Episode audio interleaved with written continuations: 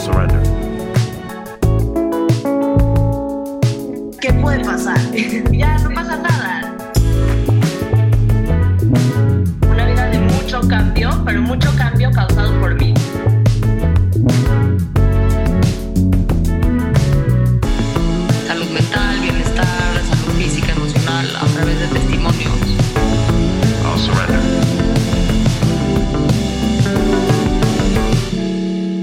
Surrender es aceptar la realidad.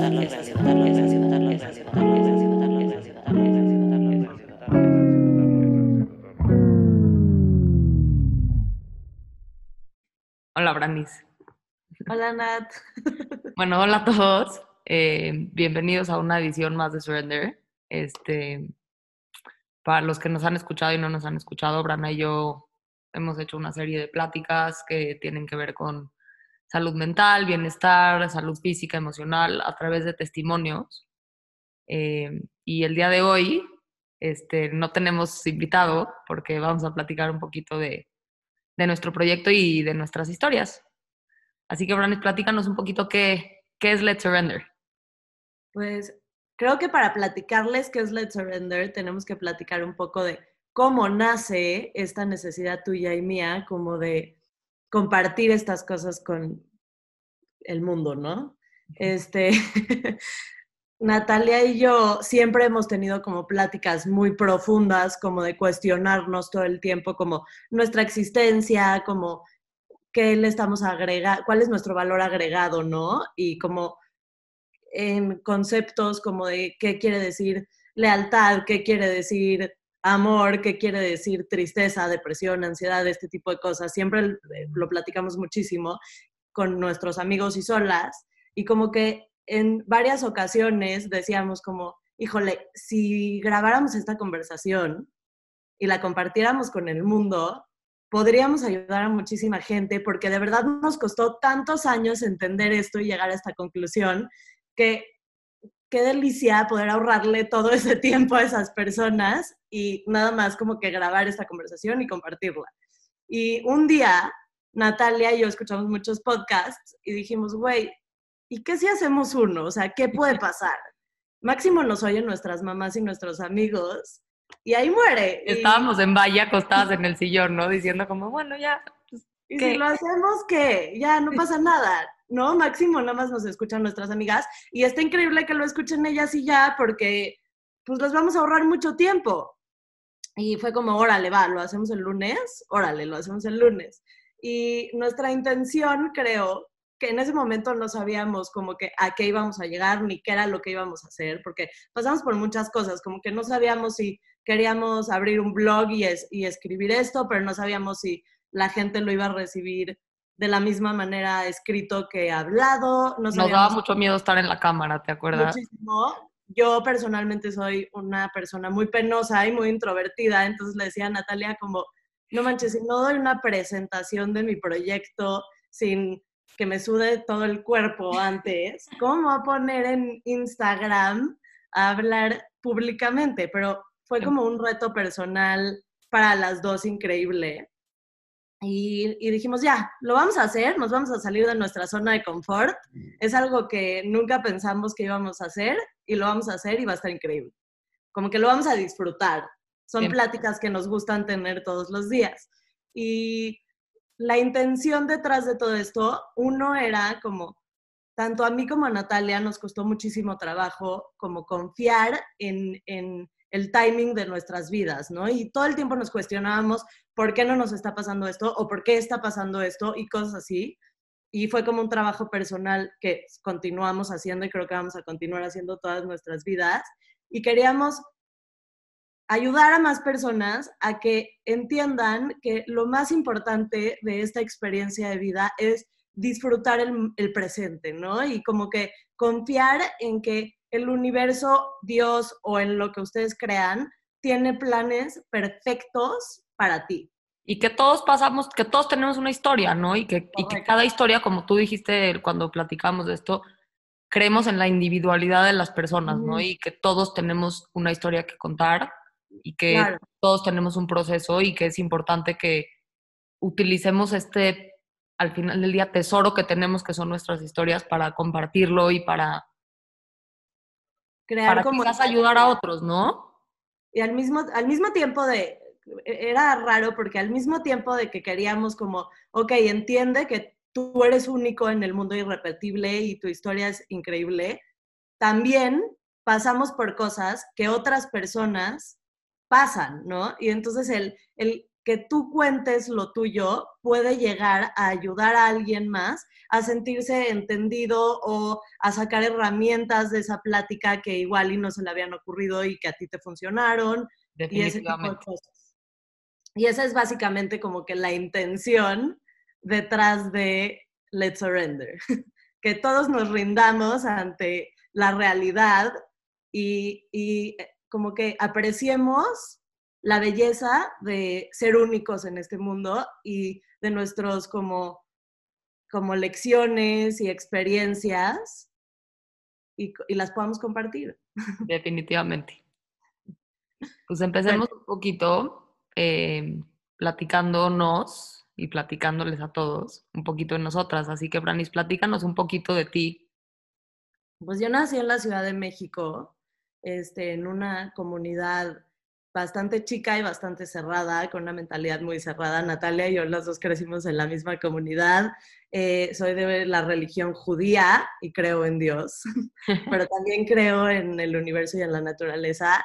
Y este, estudié arquitectura. Eh, me costó muchísimo trabajo acabarla, como que siempre me cuestioné muchísimo si era lo que quería o no.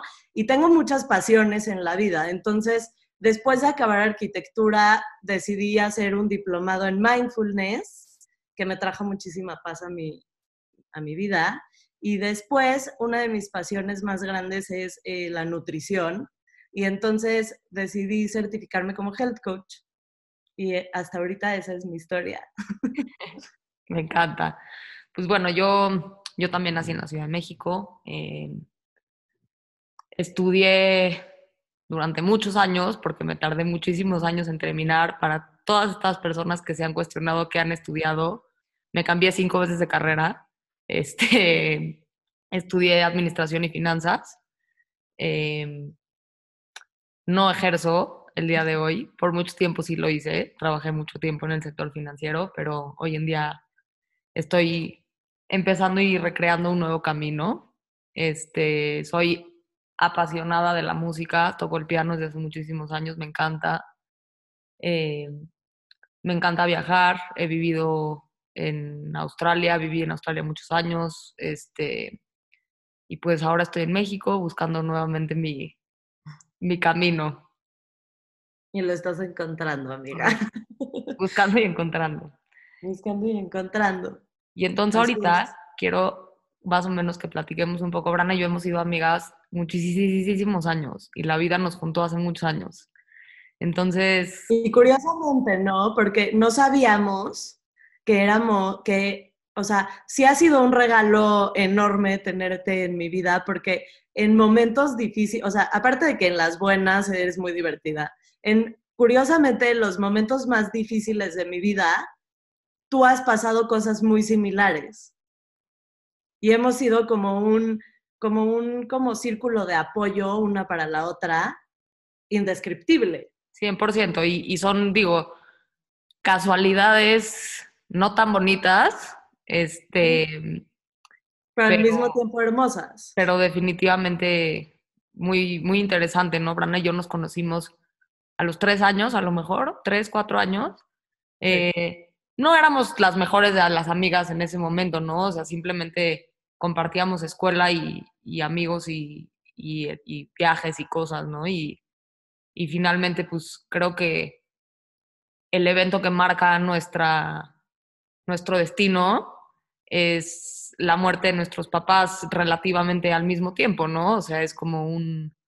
un ¿Sabes qué creo que es importante contar? Este, el año que, que mi papá falle, eh, falleció, yo esta- me fui a San Diego ese verano y yo vivía en San Diego.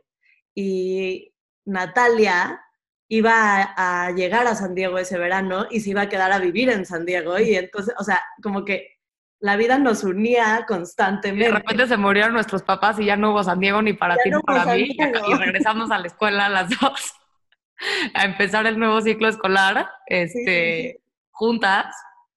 eh, después de un evento pues bastante, o sea, pues, traumático, digamos, por lo menos para mí, que marcó mi vida, ¿no? Teníamos nueve años y, y pues es bastante interesante cómo eso dio paso a, a esta amistad que hoy este, tenemos tantos años después, ¿no? Porque hubieron años donde no fuimos amigas y nos reencontramos muchos años después a través de otras personas y, y pues Pero así- como que siempre, eh, siempre sabíamos que podíamos, o sea, era muy raro, como que no éramos amigas, no nos marcábamos ni hacíamos planes, pero nos veíamos y sabíamos que teníamos como que, ahí está una persona en la que puedo contar. definitivamente, definitivamente.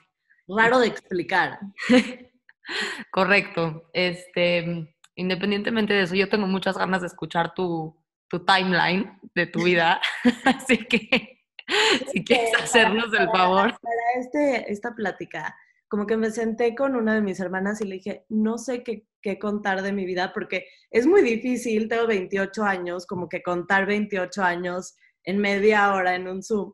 Le dije, entonces ayúdame a como que hacer una línea de mi vida y, y- y platicar lo que realmente como que pueda explicar un poco quién soy, cómo ha, cómo ha funcionado mi cabeza estos 28 años, ¿no? Y entonces me dijo, pues vamos a, a- a empezar platicando de, de tu background. Entonces mi background es que pues vengo de una familia que originalmente eran pues mi papá, mi mamá, yo soy la más grande y de- después de mí viene una hermana que le llevo 11 meses y después una hermana que le llevo 6 años. Y crecí muy cerca primero de mi hermana mediana y curiosamente hoy en día mi hermana mediana siempre es como mi confidente y mi cómplice, pero mi hermana chica y yo nos entendemos perfectamente bien, ¿no? Y nos quedamos nosotras cuatro y se volvió una casa muy como de mujeres, como muy girly, muy como... La verdad siempre mi casa estuvo muy llena, como mis amigas y mis amigos siempre. Quiero recalcar, o sea, que casa de Brana es como el opuesto de mi casa en cuanto a, o sea, como que mi casa es una casa como muy de niños, ¿no? O sea, entonces es Sí. como que para mí ir a casa de Brana es como la aventura, o sea, como voy a la casa de donde solo hay mujeres, o sea, como, y es como a la casa de las niñas, o sea, Sí, sí, sí, sí, sí. Y como que mis amigas y mis amigos siempre se la vivieron en mi casa, como que mi casa siempre estuvo llena de muchas personas. Crecí, la verdad, bastante feliz, como a mí la, mi papá falleció cuando tenía, no tengo muy claro esto, 8 o 9 años, iba en, en tercero de, de primaria, primaria. creo, o iba a entrar a tercero de primaria. Este, y la verdad, mi papá estuvo enfermo muchos, dos años. Entonces tuve, a, a mi manera, porque era muy chiquita, tiempo de procesar esa muerte, ¿no? O sea, como que yo sabía que era algo que me iba a pasar. O sea, mi papá se fue a vivir a Houston un año y yo iba los fines de semana a verlo y después eh, se vino a México y, y poco a poco lo vi irse deteriorando hasta que pues llegó el momento. Entonces, como que en mi cabeza no fue un evento tan o sea, sí es traumático y no le quiero quitar el caso, a, a- digo, el peso a, la situación, pero fue un evento que yo tuve tiempo para prepararme para como que vivirlo. Y la sorpresa fue que cuando lo viví no estaba preparada, ¿no? Pero estaba tan chiquita que la verdad no sabía muy bien cómo, cómo manejar estas emociones porque no las conocía. La verdad que antes de eso mi mundo era bastante rosa, yo era una persona bastante, una niña bastante feliz y como que nunca había tenido un acercamiento a una tristeza, o sea, mi mayor tristeza era que me dijeran que no podía comer helado ese día. sí, correcto. Y entonces, la verdad es que me tardé muchos años en realmente como trabajar estas emociones y hoy que, los, que estaba haciendo un análisis como de mi timeline y de mi vida, me di cuenta que yo viví un, y vivo constantemente una vida de mucho cambio, pero mucho cambio causado por mí. O sea, yo fui pésima estudiante, la verdad, yo era la que se metía en todos los problemas, todos los maestros como que no querían ser mis maestros. Quiero recalcar que Brana y yo íbamos en, en una escuela Montessori de chiquitas y, y puedo asegurar que nosotras dos junto con otro, otro número de personas fuimos las primeras personas en tener que ser suspendidas de la escuela porque no, No, sí. sabían qué hacer con nosotras. Como que, como que siempre me costó mucho trabajo eh, como la autoridad, ¿no? O sea, como las reglas, la autoridad, como cumplir con ciertas cosas. Y desde el momento en el que mi papá fallece, y hoy lo veo para atrás y lo entiendo, yo empecé a sentirme como, como que yo no encajaba. Socialmente encajaba y no tenía ningún problema, pero internamente yo sentía que yo no me enca o sea, yo no encajaba en ningún lugar, o sea, y entonces empezó esta búsqueda como de dónde es mi lugar, o sea, dónde es dónde encajo, ¿no? Y me hizo ser muy rebelde esta búsqueda. Y entonces, eh, cuando esa primaria acaba, eh, la verdad éramos un grupo, una generación bastante chica y éramos muy unidos, ¿no? Y nos conocíamos desde los dos años todos. Y acaban los, eh, en sexto de primaria y fue como que una tragedia y todos llorábamos y nos abrazábamos y parecía que nunca Y nos te mandaron, a y te mandaron al matadero. y, me man- y, y yo tengo déficit de atención. Entonces, todas mis amigas se van a una escuela y ya a mí me mandan a otra escuela porque es una escuela más chica en la que hay, se supondría que habría como que educación más personalizada y como que yo y mi déficit de atención íbamos a tener más éxito en los estudios, ¿no? Y la verdad es que cuando entro a esta escuela, entro a un entorno que es completamente opuesto a mí y a la educación de mi casa. No bueno, no malo, diferente. Ni es mejor mi educación, ni es mejor la de ellos, simplemente somos agua y aceite, ¿no? Y cuando entro, la verdad es que había tres personas con la misma educación que yo. Y entonces nos volvimos una bolita de cuatro. Pero poco a poco, las personas de alrededor de mí, como que nos veían como los raros y nos veían como que los mamones y entonces, no sé, como que nosotros solitos, por, por este como mecanismo de defensa, nos excluimos. Y, esto se volvió un mecanismo de defensa mío, como que yo me volví una persona de pocos muy buenos amigos. Y era muy feliz, o sea, tenía los mejores planes, iba a- al teatro, iba a todas partes, pero con mis tres amigos, o sea, nadie más, yo y mis tres amigos, porque en esta escuela no solamente me excluyeron los niños de mi generación, sino las mamás. O sea, las mamás, al ver que yo era alguien diferente a ellos, empezaron a hablar y a juzgar a mi familia de una manera muy fea. Y entonces, este, en tercero de secundaria, no, en primero de prepa, acabo secundaria con ellos, y en primero de prepa, mi mamá me dice, oye, ¿y no te late irte a estudiar un año afuera? Estaría padrísimo. Y yo la verdad sí quería, porque en esta búsqueda constante como de, este no es mi lugar, aquí tampoco encajo, necesito irme afuera a buscar en dónde sí encajo, ¿no? Y entonces en una escuela en donde es internacional y hay muchísimas personas de todas partes del mundo, seguro encuentro mi lugar. Y Qué chistoso este, como, perdón que te interrumpa, ¿no? O sea, pero como escucho mucho esta, que finalmente vamos a llegar a esa conclusión un poco más adelante, ¿no? Pero esta, esta confusión que, que las dos hemos tenido en cuanto a cómo nuestra búsqueda era hacia afuera, ¿no? O sea, como, sí, como no es aquí, entonces es allá y como no es, ajá.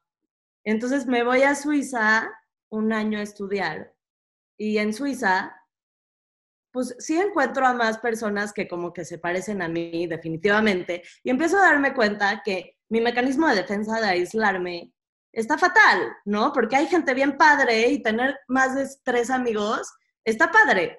Y entonces empiezo a hacer muchos amigos en Suiza y empiezo a conectar con muchas personas más parecidas a mí y diferente a lo que yo estaba acostumbrada.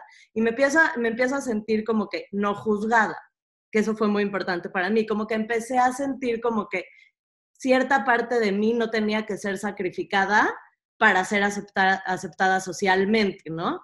Y eso me, como que me empoderó un poquito a tomar la decisión de que cuando yo regrese a México, yo no podía regresar a la misma escuela en la que estaba, porque yo, yo ahí ya no cabía, o sea, yo ya había crecido demasiado y había como que mi mundo de ser así se hizo así. Y yo no podía regresar, o sea, no podía en, como achicar mi mundo otra vez, ¿no? Y una de mis amigas de Suiza iba en otra escuela en México y me dijo, oye, pues vente a mi escuela, ¿no? Y le dije, sí, 100%. Aparte ahí estaban todas mis amigas de la primaria. Entonces fue como una emoción muy padre como reconectar. Menos yo. Menos Natalia. Y entonces entré a esta escuela en prepa y desde el minuto en el que entré a esta escuela, como que todo el mundo me aceptó, fui lo más bienvenida del mundo, empecé a encontrar un lugar en donde yo y las personas de alrededor de mí pensábamos bastante parecido en ese momento. Y mi vida en ese momento, como que ahí fue un despertar importante para mí, como de la, el peso que tiene la amistad en mi vida. Porque hoy en día, para mí, mis amigos son mi familia. O sea, literalmente, si algo me describe a mí es que soy buena amiga. O sea, soy leal, soy... pero tú matas por tus amigos. O sea, es un tema 100%. Para mí mis amigos son, o sea, importantísimos en mi vida, importantísimos. Y, creo que fue a raíz de este cambio de escuela que este, empecé a como que darme cuenta de, la importancia que la amistad juega en mi vida, ¿no? Y después, eh, para seguir con los cambios, un día soñé como que yo tenía el pelo güero y un día soñé como que pues, me vería bien con el pelo café y fui y me lo pinté de negro y, y empecé a hacer muchísimos cambios en mi vida, ¿no? También Honestamente, paréntesis, te quedaba mucho mejor el pelo oscuro en ese momento. Sí, en ese momento sí, se me, veía bien, me veía bien. Pero algo importante que no dije es que cuando yo me fui a Suiza, yo toda mi vida fui muy flaca. Y cuando yo me fui a Suiza, em, subí mucho de peso, pues porque pues, le entré a la comida, ¿no? Y entonces cuando regresé a México, este evento me traumó y rompió mi, mi relación sana conmigo, con mi cuerpo y con la comida. Y ahí fue cuando yo empecé a hacer dietas y empecé a como que enojarme con cómo me veía. Y eso es algo que hasta hoy en día eh, trabajo todos los días para sanar. Natalia no me va a dejar mentir yo no me veo en el espejo del tamaño en el que estoy y, y es algo que trabajo todos los días y viene desde Suiza. Pero este, después algo de prepa, enflaqué todo lo que había subido y sigo con esta constante búsqueda como de dónde es mi lugar, dónde es mi lugar. Y ya tengo varios grupos de amigas, porque no tenía uno fijo, tenía dos. Este, tengo muchos amigos también y soy socialmente muy aceptada y como que todo en mi vida está muy bien, pero yo por dentro sigo sintiendo como que no encajo y como que, como que tengo que sacrificar cierta parte de mí para poder ser parte de, ¿ya me entendiste? O sea, como que no me está llenando al 100% en donde estoy.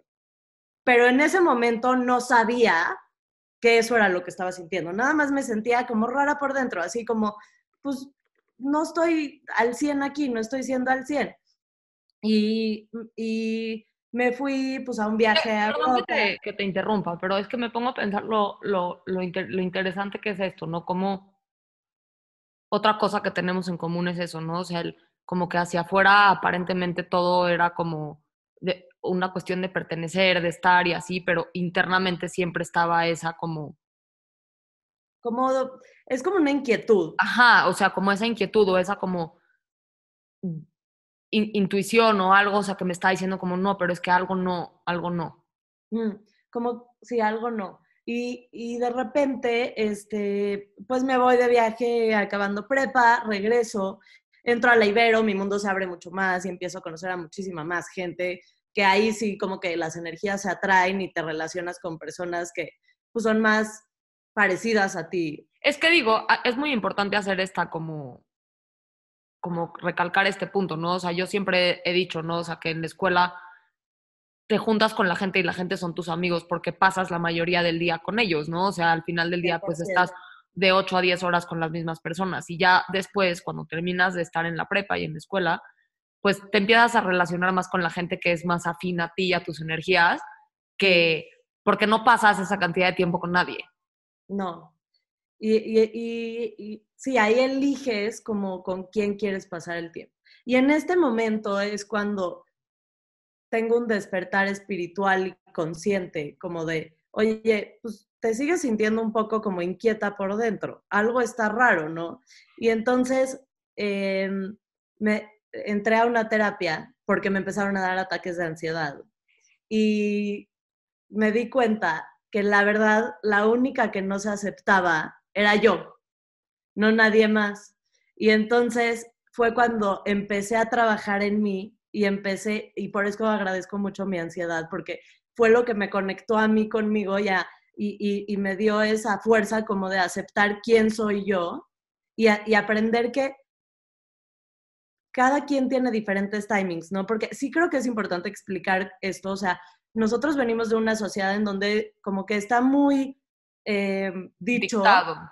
dictado, qué es lo que tienes que hacer para cumplir ¿Y a qué edad? Ajá, ¿y? Por ejemplo, te tienes que casar entre los 16 y los 24, porque ya a los 25 ya eres una quedada, ¿no?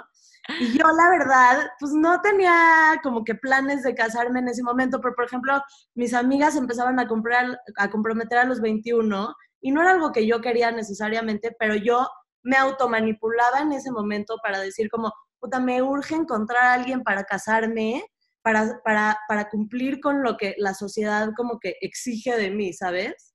Y, y fue, me dio tanta ansiedad esto como de no estar conectada conmigo, que llegué a estar en ataques de pánico de no poder salir de mi casa porque me daba pánico que me dé un ataque de pánico y alguien me vea. Este, hasta que me di cuenta que la, la aceptación más importante es la tuya y este, perdón, que la aceptación más importante es la tuya y que lo más importante en la vida es tu paz mental y el serte fiel a ti mismo, ¿no? O sea, el, por supuesto que me quiero casar, por supuesto que quiero formar una familia, pero cuando yo quiera. ¿Ya me entendiste? O sea, no cuando mi abuelita me diga, oye, ¿qué onda? O, Da- o David, mi padrastro, me diga que ya quiere nietos, ¿no? ah, o, ya, o a ver si llego a tu boda, o sea, cosas así. Y entonces, la verdad, este fue como que mi despertar y en base a eso, pues ya van como cinco años de esto y he dedicado mi vida a sentirme en paz, a encontrarme, a conocerme, a ser mi mejor aliada, a ser mi mejor amiga, a realmente entender qué es lo que quiero y qué no, qué viene de mí y qué no viene de mí. Y me ha cambiado la vida. Me Y pues encanta. básicamente esa es mi historia.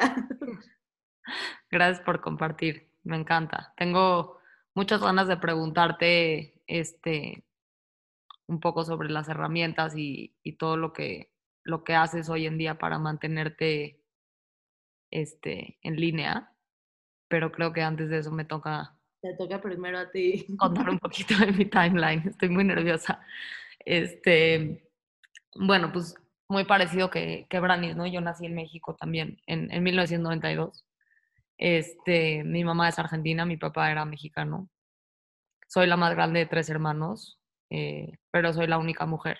Tengo dos hermanos hombres, uno tres años más chico que yo y otro seis años, siete casi más chico que yo. Em, pues básicamente, o sea, crecí, como dices, ¿no? O sea, tenía, tuve una infancia muy feliz, muy tranquila, eh, nada fuera de, lo normal.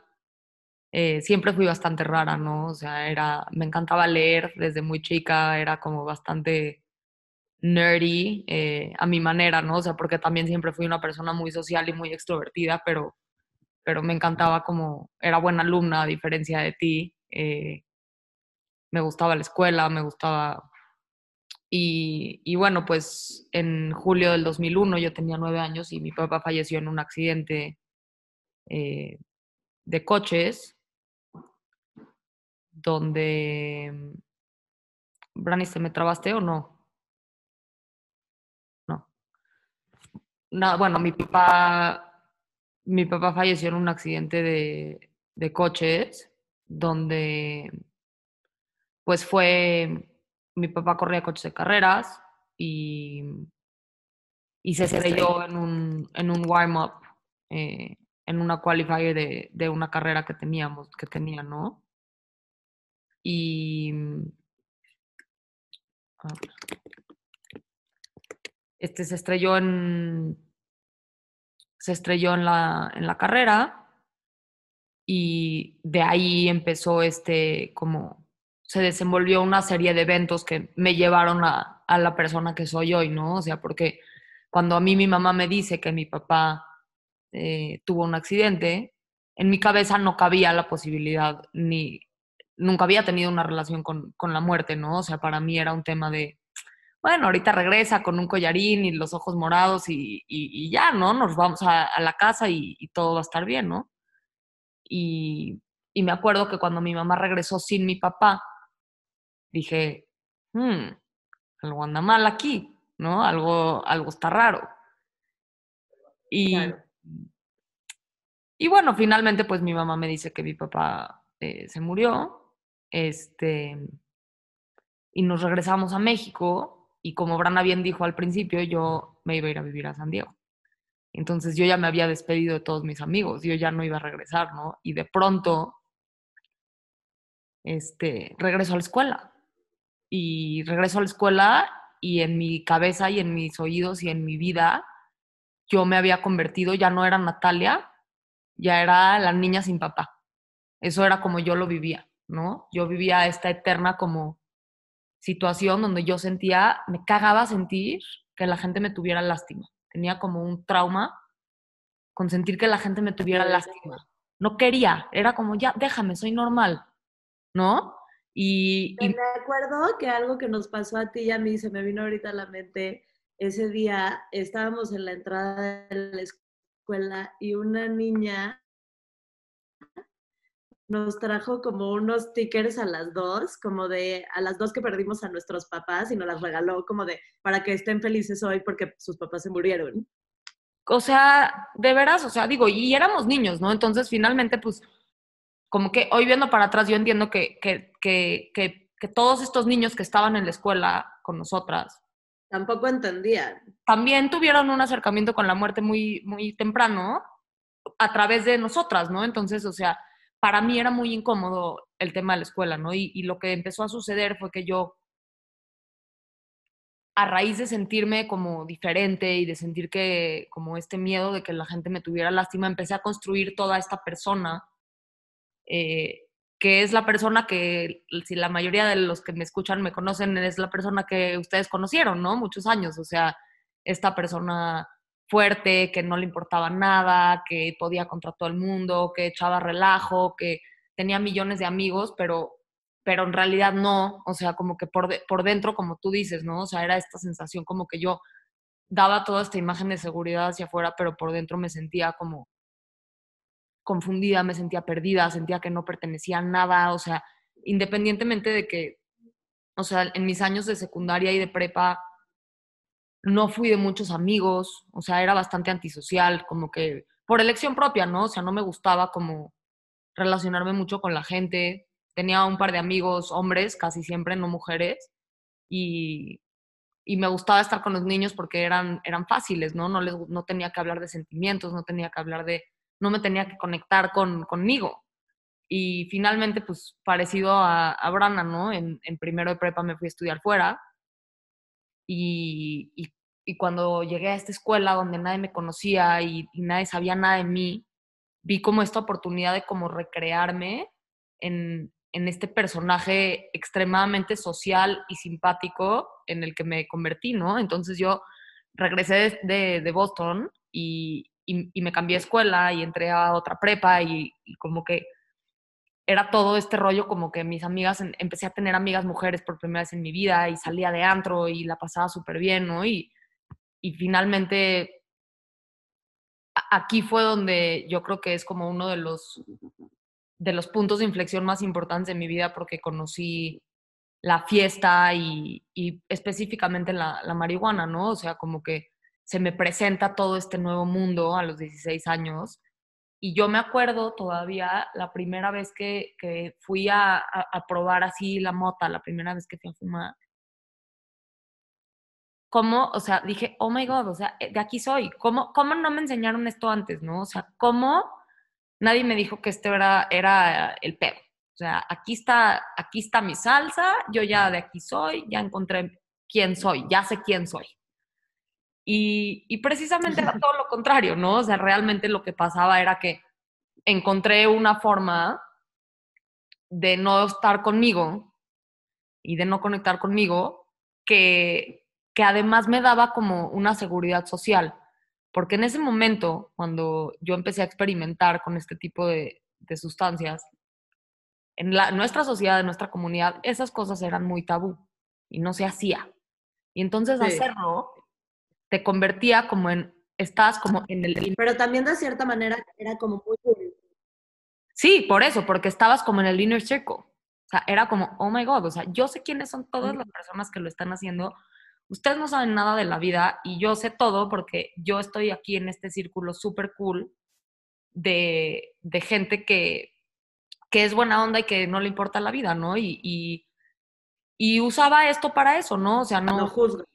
No me juzgaba, no me sentía juzgada, sentía que a nadie le importaba lo que yo hiciera, como que podía sentirme yo, ¿no? Y hoy entiendo que eso era completamente una una mentira que yo me decía a mí misma para escaparme de mis sentimientos y de mis cosas, pero también había todo otro lado de mí que, que era muy feliz, este, me encantaba tener amigos, me encantaba salir, me encantaba disfrutar de la vida, eh, y poco a poco, pues terminé la prepa, entré al ITAM y, y yo creo que aquí fue donde empezaron como los problemas, ¿no? O sea,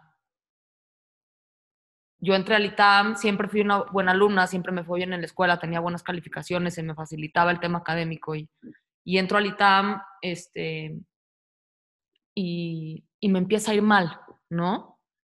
Y, y empieza todo este patrón de conducta que, que hoy reconozco que tuve muchos años de mi vida, que es no darme cuenta que, que, que yo soy responsable de, de, las cosas que pasan en mi vida, ¿no? O sea, como le echaba la culpa al sistema, le echaba la culpa a los maestros, le echaba la culpa a, a mi familia. Eh, es que ustedes, como que yo vivía esta vida de como es que nadie sabe lo difícil que es ser yo, ¿no? O sea, como yo la he tenido súper difícil y, y, yo nadie entiende lo difícil que ha sido mi vida y nadie entiende y entonces yo me merezco echar desmadre, yo me merezco mis regalitos, yo me merezco este que me vaya mal en la escuela, ¿no? O sea, como cero, como respeto, como por el esfuerzo que era que mi familia me pagara la universidad o como para mí eso no era importante, para mí era más importante que todo el mundo me viera, estar en todas las fiestas, estar en todos lados y como echar desmadre y, no cumplir nunca con las responsabilidades que yo tenía, ¿no? Y al mismo tiempo me era muy fácil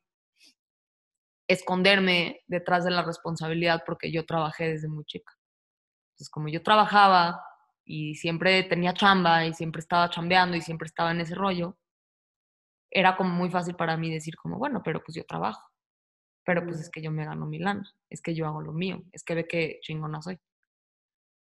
Y, y, y, yo recuerdo ahorita veo para atrás la frustración que era para mí este tema de que no me iba bien en el ITAM, o sea, no podía como salir adelante con, con, las materias y así, ¿no? Y en ningún momento se me, se me pasó por la cabeza que esto pudiera tener algo que ver con el exceso de consumo que yo estaba teniendo en ese momento ya, ¿no? O sea, que, que esto es mucho antes de llegar a los problemas reales, o sea, estos son muchos años antes y ya hoy puedo ver eh, las consecuencias y, y finalmente, pues me, me, metí a una relación muy seria, tuve un novio muchos, o sea, bueno, un rato donde, como, como Brana bien habló de este tema de las expectativas de la sociedad, o sea, como que yo sentía como que ya la armé, ya me voy a casar, ya todo va a estar perfecto, tenía 20, 19, 20 años, ya la armé y bueno, pues no me casé, ¿no? Básicamente, este, no fue, no era para mí. Hoy lo agradezco con el alma porque agradezco la persona que soy, agradezco lo que me he convertido, agradezco haber pasado las experiencias que pasé. Em, pero a fin de, de este rompimiento de esta relación empieza como esta gran necesidad mía de escapar. Ya no me alcanzaba la fiesta, ya no me alcanzaba el desmadrito el fin de semana, ¿no? Ya tenía como, ya no podía estar aquí. Y, decido irme a Australia, ¿no? Y me voy a Australia de intercambio. Y en mi intercambio la pasé increíble. Este, conocí a muchísima gente padrísima. Y dije, regresé a México. Y, y cuando me di cuenta que, que no había trabajado nada de lo que tenía que trabajar y que no tenía que hacer nada de lo que tenía que trabajar, le vendí la idea a todo el mundo y a mí misma de que la mejor idea que se me podía ocurrir en el planeta era irme a vivir a Australia. Dije, ya sé dónde está el mero mole, este, me salgo al ITAM y me voy a vivir a Australia. Y voy a terminar mi carrera allá y allá todo va a estar poca. Y para este momento, corrígeme si estoy mal, creo que yo hacía un gran trabajo en pretender y esconder que todo estaba bien conmigo. O quizás Como no. que, como que llegaste de Australia la primera vez muy contenta, eso sí. O sea, como muy contenta y muy como, pues sabes qué, me da flojera regresar a lo mismo. O sea, como que aquí nada ha pasado, solo cambiamos de chisme. Correcto, ¿no? es eso. O sea, como que fui muy buena para vender esta idea de como que, pues, ya me quedaron chicos, déjenme, me voy a tener mis aventuras, ustedes me dan hueva y pues yo me voy, ¿no? Pero Cuando- la verdad sí, nos contabas una vida que a todos nos daba FOMO no vivir. Claro, pero contaba solamente las partes padres, porque hubieron partes muy padres, o sea, de mi vida, ¿no? Pero hubieron muchas cosas muy oscuras que, que yo no compartía y que no salieron hasta muchos años después, ¿no? O sea, como cuando yo me fui, yo me fui porque, porque, no, po- porque no sentía que aquí me sentía tan rechazada y me sentía tan sola y me sentía tan como que aquí nunca iba a poder tener mi lugar, que lo tenía que hacer en otro lado porque aquí yo no pertenecía, ¿no? O sea, como que este no era mi lugar. Correcto. Y cuando Pero llego... creo que re- eso viene también regresando, o sea, es la, la raíz de ese sentimiento era como esto de donde tú y yo crecimos de tienes que cumplir con ciertas cosas y como que como no las habías cumplido a la edad cor- como Ujú. correcta, sentías como que aquí ya no.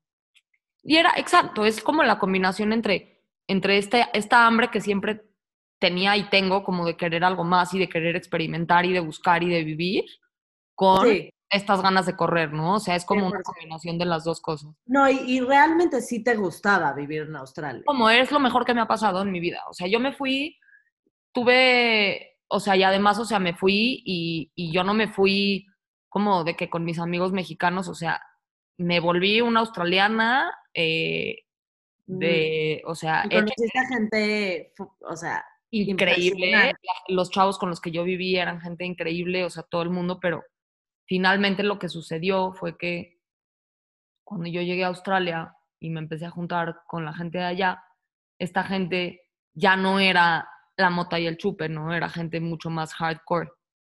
Y yo, en algún momento, tomé una decisión de que si yo quería pertenecer, porque yo me imaginaba que mi vida iba a ser allá, yo pensé que nunca iba a regresar y que, y que ahí me iba a quedar para siempre, ¿no? Y entonces yo en algún momento decidí que el precio para pertenecer era entrarle con ellos al desmadre, ¿no? O sea, como si no lo estoy haciendo, nunca me van a aceptar. Y empezó un, un exceso y un abuso de muchísimas sustancias que creo que no es importante mencionar. Eh, quien tenga dudas o preguntas puede acercarse conmigo personalmente después. Este, un abuso constante donde ya yo me decía a mí misma que, que podía parar cuando yo quisiera, pero era evidente que no. Empecé a bajar muchísimo de peso, eh, no dormía en las noches, la gente que me vio en ese momento, o sea, tenía ojeras, tenía la cara súper chupada, eh, pero más que nada quiero hablar de, cómo yo me sentía, ¿no? Era como, tenía un, un, sentimiento tan grande de fracaso, porque yo sentía que eso era lo que yo tenía que haber hecho, ¿no? Irme y armarla en Australia y hacerlo y me sentía tan sola y me sentía tan perdida y, y sabía que tenía un problema, ¿no? Porque llegó este punto donde la gente de mi alrededor me empezó a decir, Natalia, tienes un problema, o sea, necesitas ayuda. Y cada vez que una persona de estas me decía que necesitaba ayuda, tache, fuera de mi vida, eres un teto, no entiendes nada, vete. ¿No? O sea, como tú no sabes nada. Como Y- que, ¿sabes qué también creo que puedo agregar? Como que tenías mucho miedo al ser juzgada.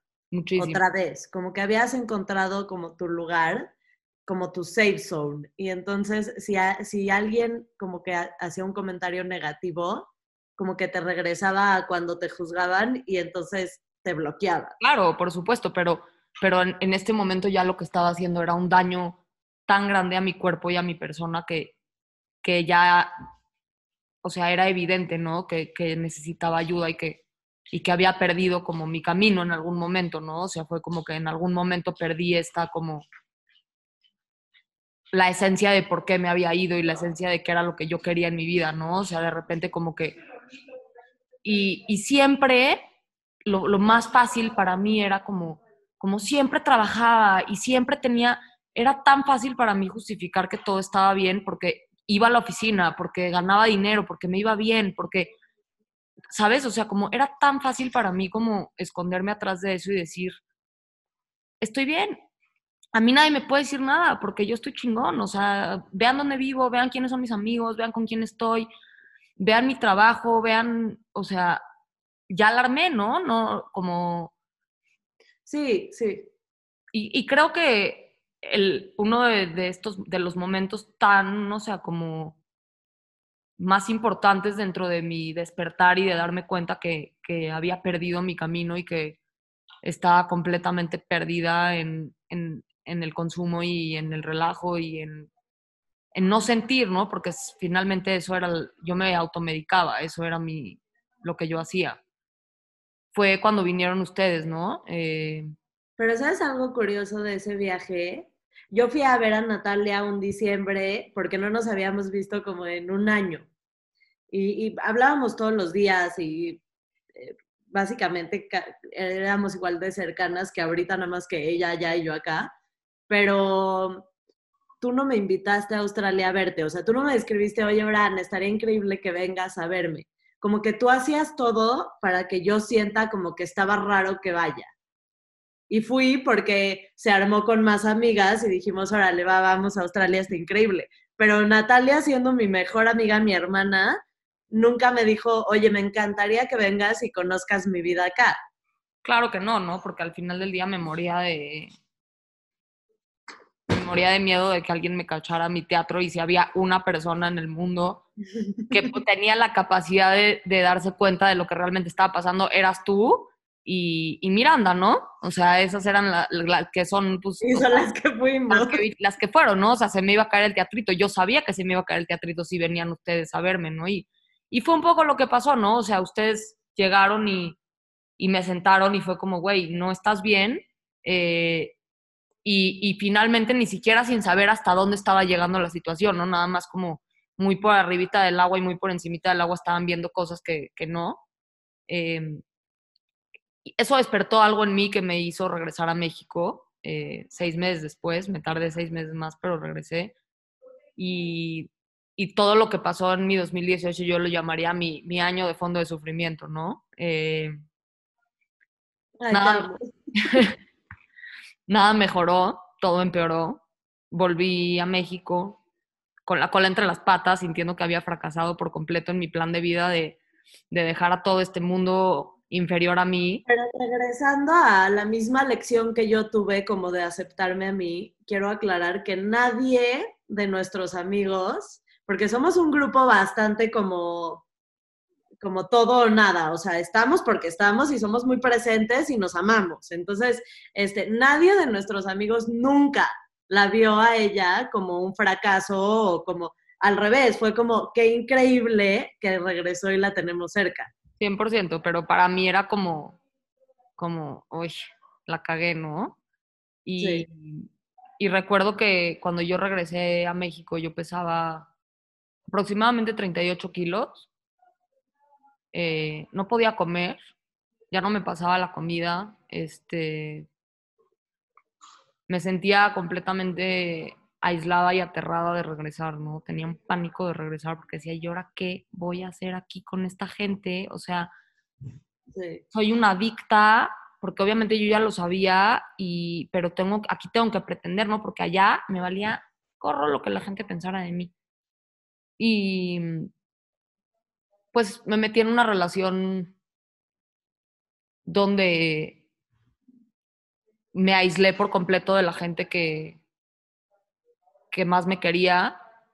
Me, me dejé llevar por completo, como en esta última desesperación de agarrarme de algo, de alguien, para no tener que, que verme a mí. Y, y cuando finalmente decidí terminar con esta persona o decidimos terminar o como, como lo quieran eh, llamar, este, mi mamá literalmente me dijo, te vas a una clínica o, o te pongo una sombra, ¿no? O sea, alguien que te siga todo el día, una nana que te siga por todos lados. Y pues yo no quería que me siga alguien al, al trabajo, a la oficina, ¿no? Qué pena, ¿no? Qué pena que sepan que, Vengo yo y mi nana. que vengo yo con mi nana, ¿no? Entonces decidí irme. Eh, me interné tres meses, los tres mejores meses de toda mi vida. Este, aprendí a, he aprendido, estoy aprendiendo a lidiar con mis problemas sin, sin meterme algo para no sentirlo. Este, estoy aprendiendo a aceptarme, como bien Brana dice, ¿no? O sea, como he aprendido que todo este tema de todo este issue que yo tengo de no ser aceptada y de sentirme juzgada por los demás está mucho más en, en mi cabeza que, que en la realidad, ¿no? O sea, como que me, me he dado cuenta que como yo veía mi vida, es que yo veía una montaña de caca, literalmente, que se me venía encima, y no entendía, no podía concebir que yo fuera la persona responsable por haber creado ese caos. Entonces le tenía que echar la culpa a todo, ¿no? O sea, era el país, el lugar, mi familia, la escuela, el trabajo, mis amigos, el mundo, el universo, Dios se las traía contra mí. Nadie, todo menos que yo fuera responsable por esa cantidad de caca que yo, el caos que yo me había creado a mí misma. 100%. Yo también he sentido ese sentimiento como de, como de, neta, no puede ser que a todo el mundo le va bien en la vida menos a mí. Dios me odia. Dios me odia. contra mí. Yo, había una época que Natalia y yo decíamos como Dios nos está haciendo bullying Sí, de lo inconscientes. 100%, o sea, 100%. Y, y muy, o sea, se me hace increíble cómo hoy en día soy una persona extremadamente presente, o sea, como he aprendido a, o sea, creo que el regalo más grande que me ha dado mi recuperación y mi sobriedad es poder presentarme a la vida, ¿no? O sea, como poder estar ahí, como creo que, que lo platiqué muchísimo contigo al principio de este proceso, que fue como me di cuenta cuánto me tocaba a mí estar ahí para mis amigas y para la gente que siempre estuvo ahí para mí, porque fui tan mala en, en estar ahí para esa gente cuando yo estaba en, en, mis lugares más oscuros que, que me tocaba me tocaba regresar, ¿no? Me tocaba yo ser esa persona, me tocaba yo estar ahí para la gente que siempre estuvo ahí para mí. Y, y creo que de las lecciones más bonitas y más grandes que me ha traído este proceso es darme cuenta lo apreciada y lo querida que soy, ¿no? Como, como, como todo este mindfuck que yo tengo en mi cabeza de, de que no soy aceptada, de que es como completamente lo opuesto a la realidad. 100%. 100%. Gracias por compartirnos esto. Este, me encantó como contaste tu historia, Nati. Creo que es muy valiente lo que acabas de contar.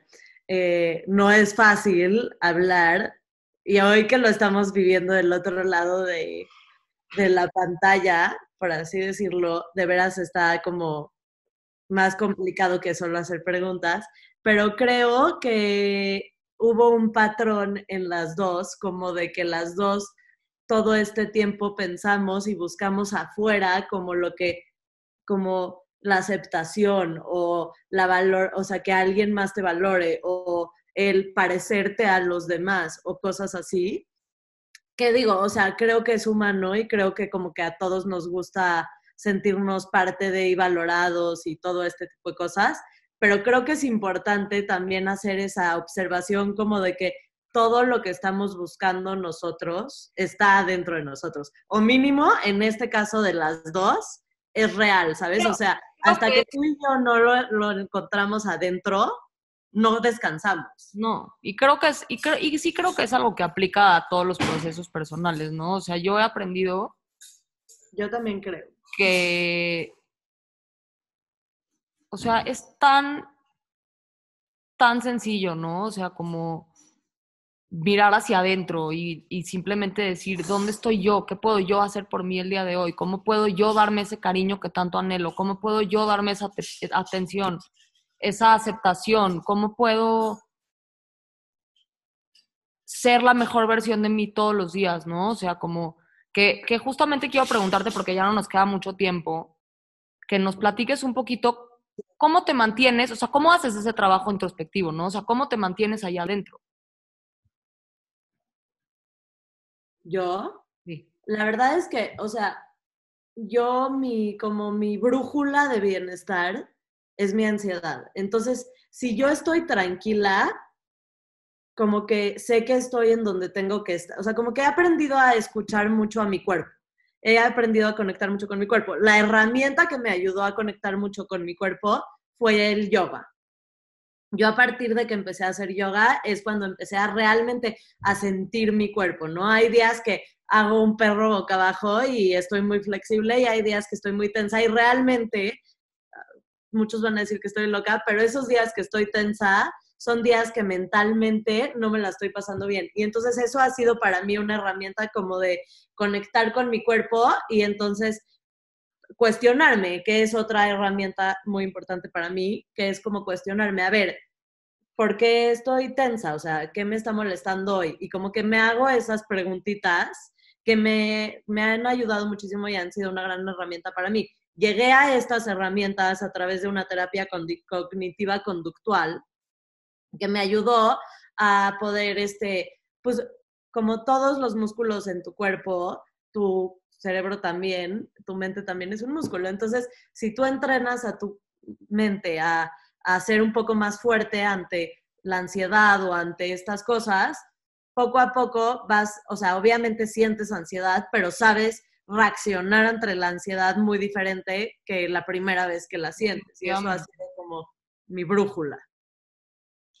Definitivamente. O sea, también voy con un chamán y también voy, ya sabes, con un homeópata. Ahorita Natalia me llevó a la Ayurveda. Y eso digo, como que creo que, por lo menos en mi caso, o sea que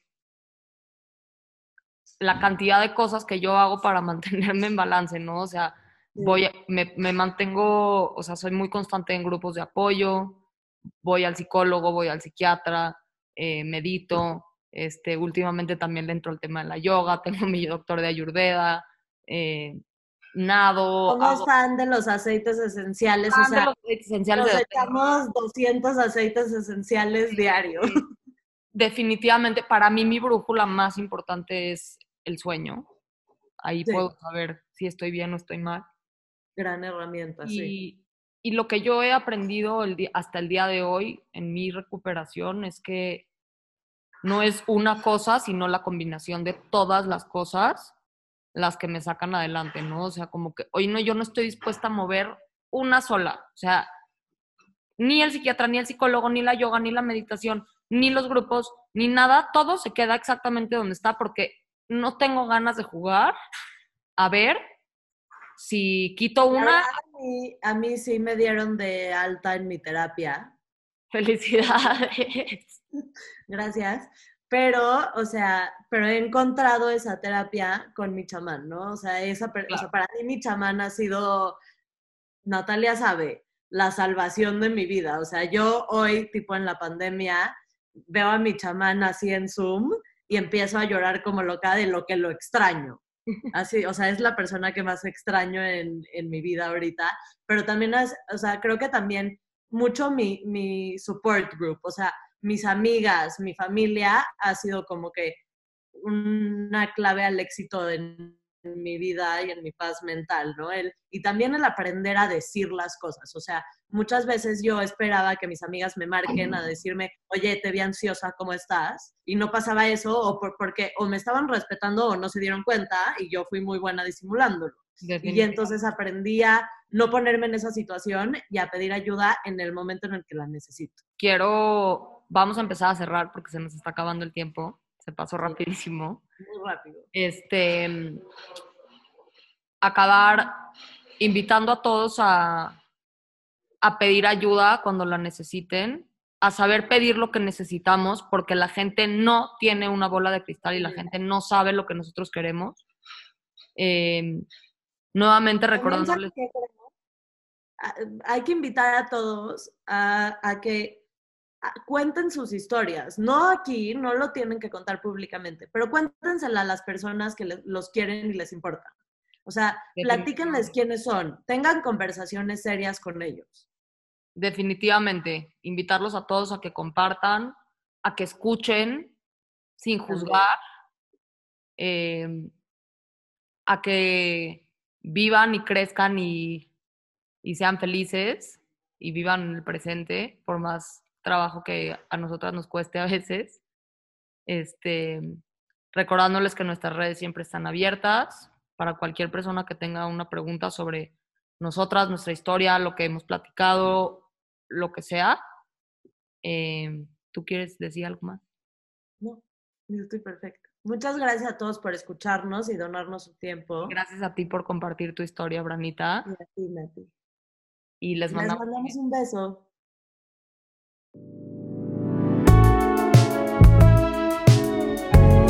I'll surrender. ¿Qué puede pasar?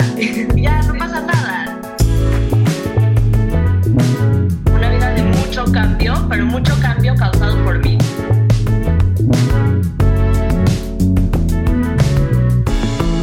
Mental, bienestar, salud física, emocional, a través de testimonios. I'll surrender. Surrender es aceptar la realidad.